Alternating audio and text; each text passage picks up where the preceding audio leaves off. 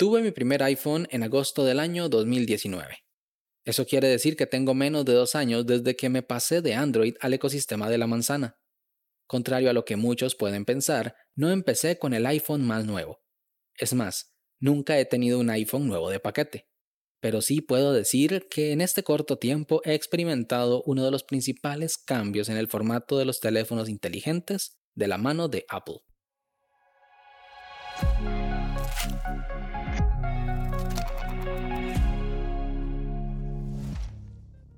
Hola a todos, esto es Daily Meeting, un podcast diario de tecnología. Este es el capítulo 92 y hoy es jueves 23 de junio de 2021 y es el Día Internacional contra la Contaminación Electromagnética.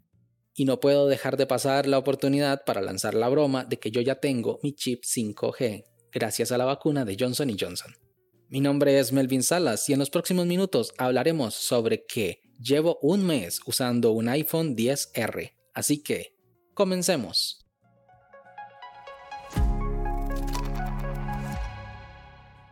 Soy un poco extraño, llevo un registro de muchas cosas en mi vida, y una de ellas es una lista de los smartphones que he tenido. Cada vez que cambio de dispositivo, abro la pequeña nota que tengo en Google Keep y actualizo el registro. Utilizo Google Keep y no otra herramienta porque justo en septiembre del año 2013, cuando cambié mi dispositivo, empecé a usar esta aplicación para llevar mis apuntes y como no cambio de teléfono muy seguido, entonces no me he interesado en pasar ese apunte a otra plataforma. Es más, es el único apunte que tengo en este momento en la plataforma de Google Keep. Y creo que seguirá ahí hasta que Google decida acabar con Keep, que según mis cálculos y el historial que tiene matando sus propias aplicaciones, no le doy más de un par de años más de vida. Esta nota tiene 8 registros, 8 líneas, porque solo he tenido 8 smartphones en mi vida. El primero en enero del 2011, un HTC Wildfire, el cual es el teléfono con la peor cámara fotográfica de la historia. Nunca estuve conforme de él, pero fue mi primer acercamiento al mundo Android y solo estuve con él 8 meses. Por lo tanto, en ese mismo año, en noviembre, lo cambié por un Nexus S, el cual adquirí en una época en la que los teléfonos solían innovar, y este en particular tiene una pantalla ligeramente curva aunque todavía lo conservo, solo duré 8 meses con él como dispositivo principal. Luego, en una promoción de mi compañía telefónica, adquirí un plan con el Samsung Galaxy S2, el cual me encantaba. Era delgado, rápido, le duraba mucho la batería, era un gran terminal con una excelente cámara. Para mí, la mejor compra que pude hacer en esos años, aunque solamente estuve con él 14 meses. Y justo lo cambié porque en septiembre del año 2013 tuve la oportunidad de comprar el Nexus 4, el cual era un gran teléfono de Google que quería comprar y usar desde hacía mucho tiempo.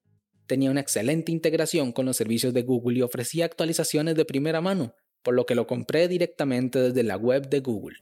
Me duró 13 meses.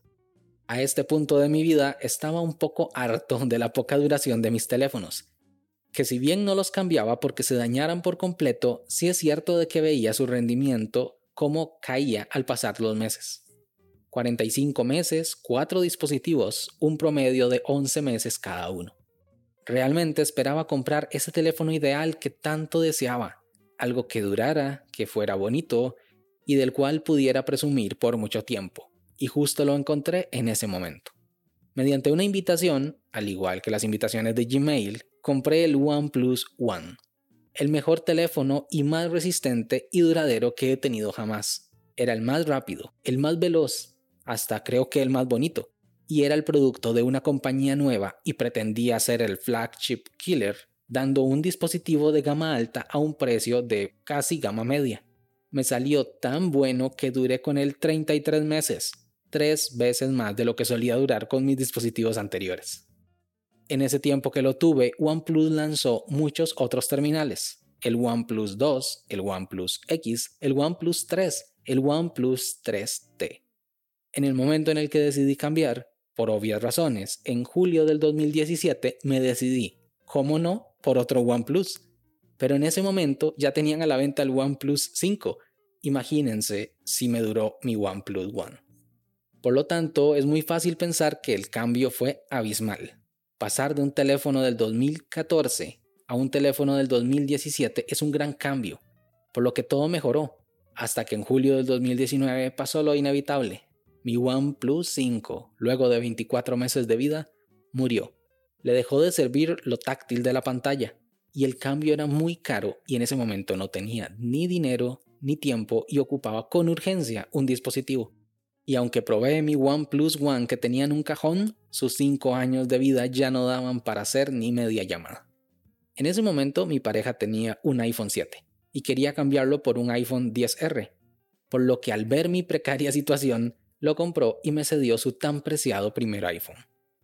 Y aquí he de hacer un paréntesis, porque si bien yo soy usuario de Mac OS desde el año 2015 y programador de aplicaciones móviles desde hacía varios años atrás, nunca había evaluado la posibilidad de cambiar a iOS. Me encontraba muy conforme y muy feliz con Android. Pero el cambio fue como la noche y el día.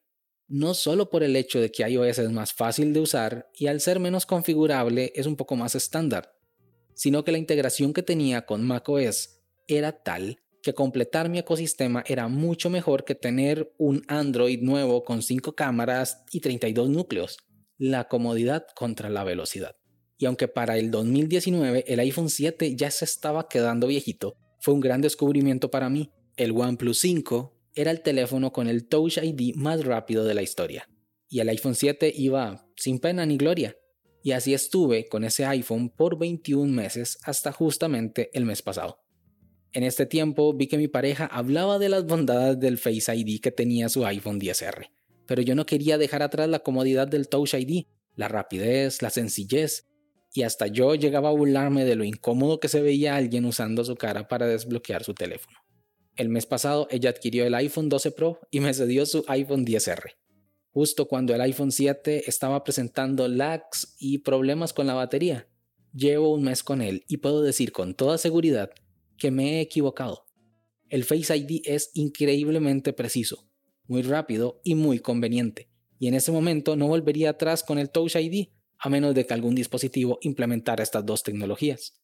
No dudo de que seguiré con iPhone por un tiempo más pero puedo resumir mi experiencia con los smartphones en que OnePlus es la mejor compañía de la cual he tenido un Android. Pero por muy bueno de que sean sus dispositivos, nada le gana a la comodidad de un iPhone y Mac juntos. ¿Y tú? ¿Cuál ha sido el móvil que más tiempo te ha durado? Sin más, este episodio llega a su fin. Recuerda dejar tus comentarios en Twitter, arroba Melvin Salas. Si quieres estar atento sobre los capítulos futuros, no olvides suscribirte desde tu aplicación de podcast favorita y también suscribirte a la newsletter semanal en melvinsalas.com barra podcast. Nos escuchamos mañana. Hasta luego.